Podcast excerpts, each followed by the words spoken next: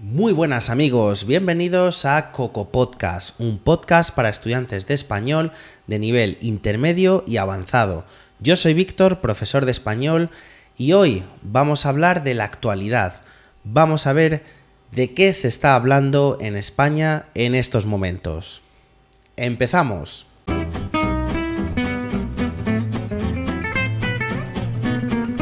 Bueno, quiero recordarte antes de nada que puedes encontrar la transcripción de este podcast en mi sitio web cocolocospanish.com y también quiero recordarte que este podcast se emite en dos formatos, en formato audio, en formato podcast tradicional, eh, que se puede seguir desde plataformas de podcast como, bueno, pues eh, iTunes, Spotify, Google Podcast, etcétera o en mi sitio web. Y también puedes seguir este podcast en formato vídeo desde mi canal de YouTube, ¿vale? Bueno, y ahora vamos a ver de qué se está hablando en España, cuáles son los temas de conversación que podemos escuchar en los bares, con los amigos, con los familiares, ¿vale?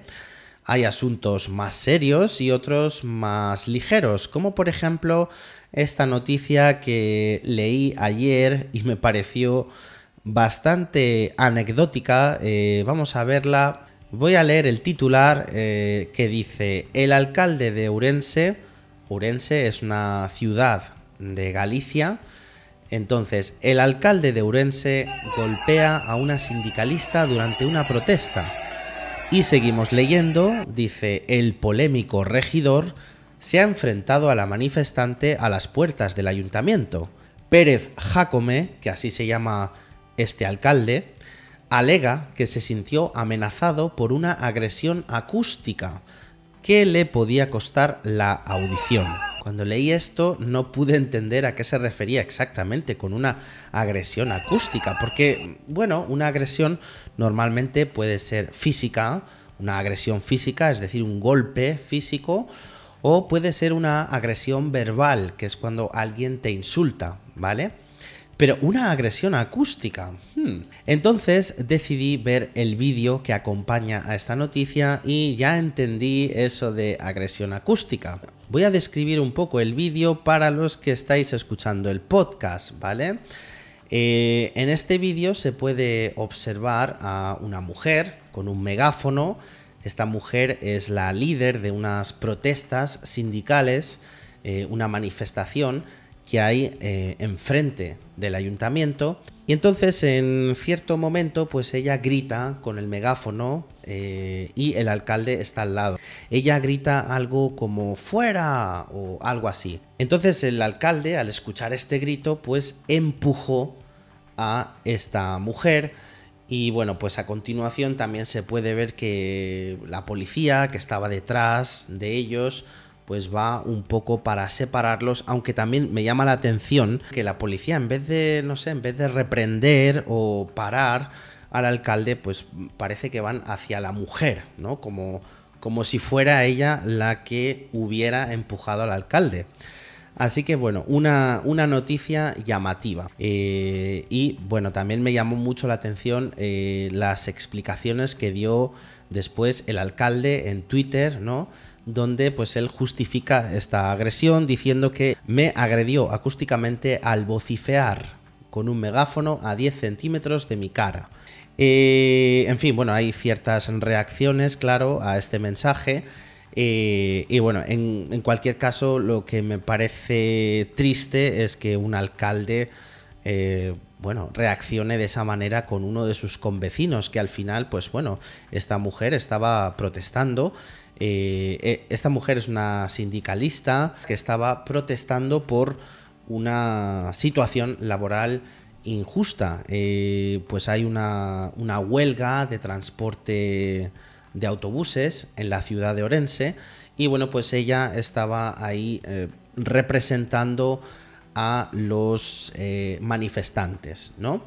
Así que bueno, me, sorprende mucho la actitud de este alcalde que además parece que no es la primera vez que mm, se mete en polémicas, ¿vale? Parece que es un alcalde bastante polémico y bueno, a día de hoy yo no he visto ninguna reacción fuerte eh, contra el alcalde. Eh, bueno, algunos políticos han pedido su dimisión, pero de momento este señor sigue siendo el alcalde, ¿vale?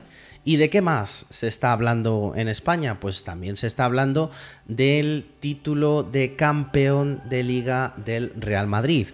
El sábado pasado el Real Madrid se proclamó campeón de la liga, ¿vale? Y por supuesto al día siguiente todos los aficionados fueron a celebrarlo a la Cibeles, un monumento donde normalmente se celebran los títulos del Real Madrid. Así que bueno, enhorabuena al Real Madrid. Yo es que no soy muy futbolero, la verdad.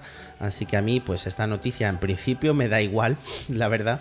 Pero bueno, eh, pues España es un país muy futbolero, a la gente le gusta mucho el fútbol, así que la mitad del país está hablando de esto. ¿De qué otros temas estamos hablando en España? Pues uno de los temas de actualidad más importantes y más serios ahora mismo en España es el del espionaje al gobierno de España, ¿vale? Porque ayer descubrimos que el presidente del gobierno y la ministra de Defensa fueron espiados con un programa informático que se llama Pegasus, ¿vale?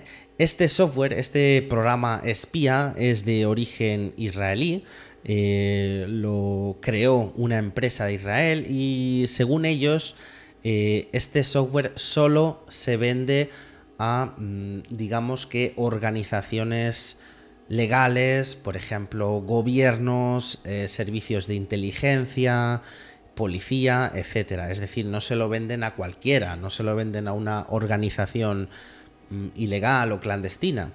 Por eso debemos suponer que otro gobierno, otro servicio de inteligencia es el que ha mm, espiado al gobierno de España. Bueno, el presidente y la primera ministra fueron espiados en unos determinados momentos, o sea, no fueron espiados durante Mm, los cuatro últimos años, sino en determinados momentos. ¿Qué momentos? ¿Qué estaba pasando en esos momentos en España cuando fueron espiados? Pues lo que estaba ocurriendo en ese momento es una crisis muy grave diplomática con Marruecos, ¿vale? Esto fue en mayo del año pasado, en mayo de 2021. Eh, España y Marruecos vivieron unas tensiones diplomáticas y parece que ese fue el momento en el que se produjo eh, la acción de espionaje, ¿no?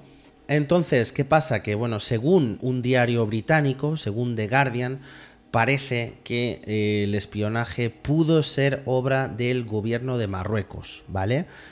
Todo esto se está eh, obviamente investigando ahora mismo, así que yo simplemente digo lo que están diciendo los medios, ¿eh? Que nadie diga, ah, es que Víctor dice que Marruecos espía a España. No, no, no, yo solo leo lo que, lo que dice la prensa, ¿eh? Y bueno, ya para terminar, el otro gran tema del que todo el mundo está hablando en España, por supuesto, es la guerra de Ucrania, claro.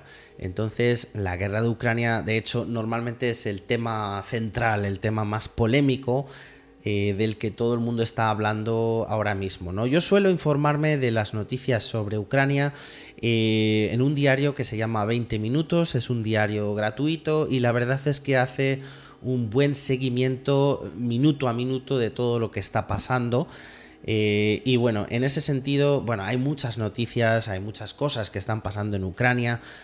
Podríamos hacer un vídeo de 50 mil millones de horas contando todo lo que está pasando, así que voy a limitarme a decir cuáles son las preocupaciones de los españoles, los temas que más preocupan a los españoles, que principalmente es uno, y es el riesgo a una escalada. O sea, tenemos miedo de que este conflicto se vaya de madre, como decimos coloquialmente, irse de madre, es decir, desbordarse, volverse absolutamente incontrolable, eso sería irse de madre.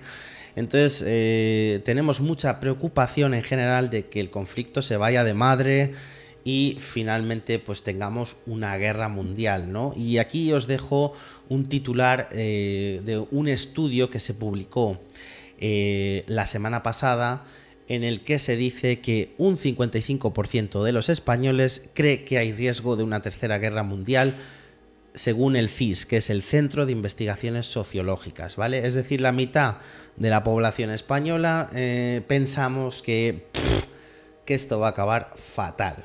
Y respecto a la guerra, otro asunto que también se está comentando mucho es el tema del, del embargo al petróleo, ¿no? Eh, bueno, no sé si lo sabéis, pero la Unión Europea está proponiendo un embargo al petróleo ruso.